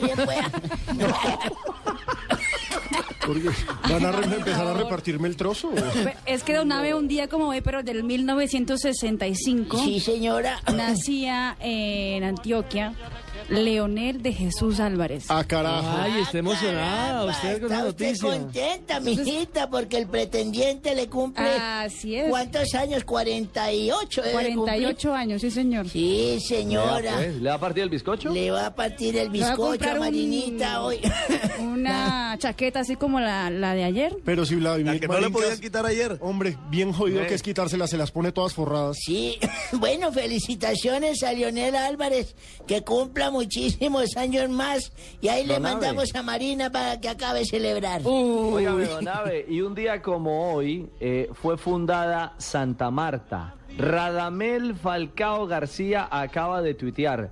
Felices. Espere que aquí me está entrando una llamada, ya. Ave Felices 488 años Santa Marta, fundada el 29 de julio de 1525. ¿Cómo le Un saludo?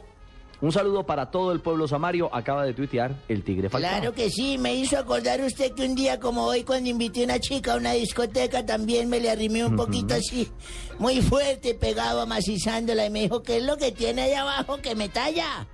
Dije, es el celular, mamita, tranquila. Me dijo, corres entonces que le está entrando una llamada.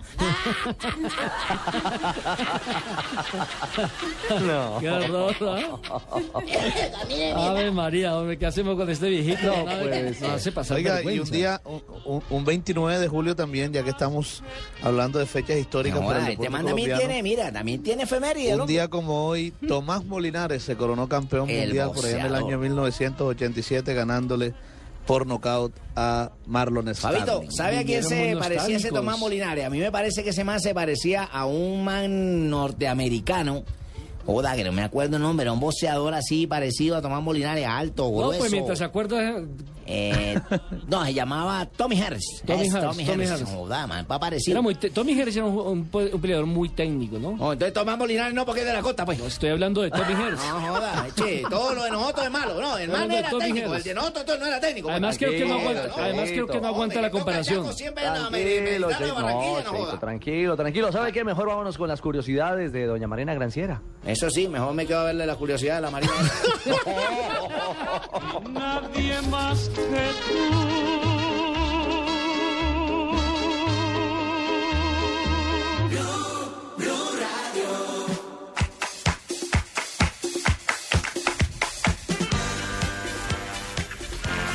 Bueno, muchísimas gracias es, mm, para Leo. saludarte, Marina, mi amor, por el saludo que me acabas de Me mandar. estabas escuchando. Sí, sí, yo siempre ando en sintonía de, de Blue Radio aquí en Cali, así que pues me cogió dis- distraído, ¿sabes? Yo te dije, uy, no, Marinita saludándome al aire, la señora escuchando, pues la mandé para el baño y listos.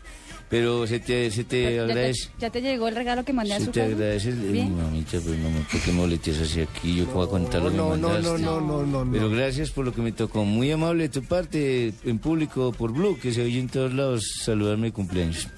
Tome su Picasso. Mua. La Serie A italiana está a punto de arrancar y ya empezaron las noticias rondando las excentricidades de Mario Balotelli. ¿Qué hizo ahora? El jugador que aún se encuentra de vacaciones fue grabado por un celular en Grecia. Hasta allí todo bien. Lo curioso es que el jugador estaba fumando en una mesa regada por botellas de licor y mujeres. Ah, es parrandero, Balotelli, no, hay nada. Balotelli sí se parecía. Bueno, Hay que presentarle a Teo. Bueno, ni el Milan Pero ni el jugador han comentado. Pero es juicioso, ¿sabes? Sí, es juicioso. Sí. El fenómeno Ronaldo, aparte de haber debutado como comentarista durante la Copa Confederaciones, ahora hizo su debut como reportero. No, joda. El exjugador fue el escogido para re- presentar un cuadro, eh, una sección reportero por un día de un programa de televisión en Brasil. La, no- la nota era sobre los raperos en la ciudad de Sao Paulo y el fenómeno ¿Los terminó. rateros? Raperos. Raperos. Raperos. Y el fenómeno terminó siendo parte del video musical del ¿Qué grupo. tal le fue en la entrevista? Escuchemos un pedacito. A ver. Estou aqui na Zona Oeste de São Paulo para conhecer um dos berços do movimento que influencia jovens há mais de três décadas em todo o Brasil. Eu, Ronaldo, que amo o rap nacional, sou repórter por um dia no Fantástico. Bueno, no, no lo hace nada tiene mal. tonito, sí, tiene- tiene, tiene tiene- tono. tiene tono de reportero, como el de Alejo. Carajo.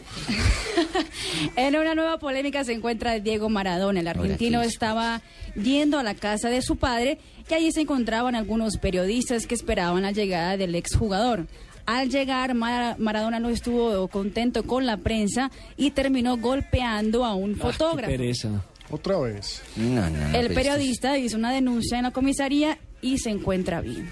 No, pero ese le pasa cada rato que le dispara con, ¿se acuerda la otra vez? Con bolas de goma, la agredió periodistas, lo demandan, vuelve la misma de él. Le, le- le le regalo una ñapa. Eh, Pamela es la hija de Pedro Sarmiento. Ah, debutó como diseñadora en Colombia Moda Ajá, con gran sí. éxito y es una niña muy linda, la hija de Pedro y la Sarmiento. muy Súper linda guapa. también. Y, la- Y una sí. ñapita más, eh, un señor tan ocupado como el doctor Maximio Bisbal, presidente de Asocoldro, nos escucha hasta ahora, entonces para él un saludo a la gente de Blue Claro Saca sí, su tiempito todas las tardes para vernos. Claro que sí. Y le doy otra, eh, o, o se le dejo ahí en remojo para que le investigue. Descubrieron que Latan Ibrahimovic no usa calzoncillos. ¿Latan qué? Eh, en bikini. Bikini, ¿cómo le Bikini. parece? ¿Cómo ¿Usa le parece Sí. la ropa de Zlatan Ibrahimovic después del partido Sí, contra es una cosa muy brava. No, no, no, qué pereza. Próximo sábado, séptimo ¿usted día. se imagina al Tino en bikini? No, imagínese usted, Fabito. No me queda ninguno. 3 de la tarde, 59 minutos. Señoras y señores, estamos llegando ya al final del blog deportivo. Hay que decir que árbitros colombianos estarán pitando en la Copa Suramericana. Que no sea Adrián gallo Vélez- ni, ni buitrago, hermano. Adrián Vélez pitará el partido entre el Sport Huancayo y el Emelec, mientras que José Huitrago ¿Y no va a pitar, pitará... no va a pitar eh, nuestro amigo acá de Voz Populi? No, no, no. No, no, José no. Huitrago pitará Mineiro de Venezuela frente al Barcelona de Ecuador. Juan y Roberto Colombia Vargas, tendrá- que es el que pita en y Liga. Colombia tendrá, recordemos, partidos en Copa Suramericana. Claro que sí, mañana Nacional visita a Intigas, Equidad visita a Trujillanos, Itagüí recibe al Juan Aurich. Entonces mañana comienza la Copa Sudamericana, un nuevo sueño para los equipos colombianos en el continente. Señoras y señores, mil gracias por su sintonía. Los esperamos mañana a partir de las 2 y 30 de la tarde con más en Blog Deportivo. Yes, you can sail the seven seas.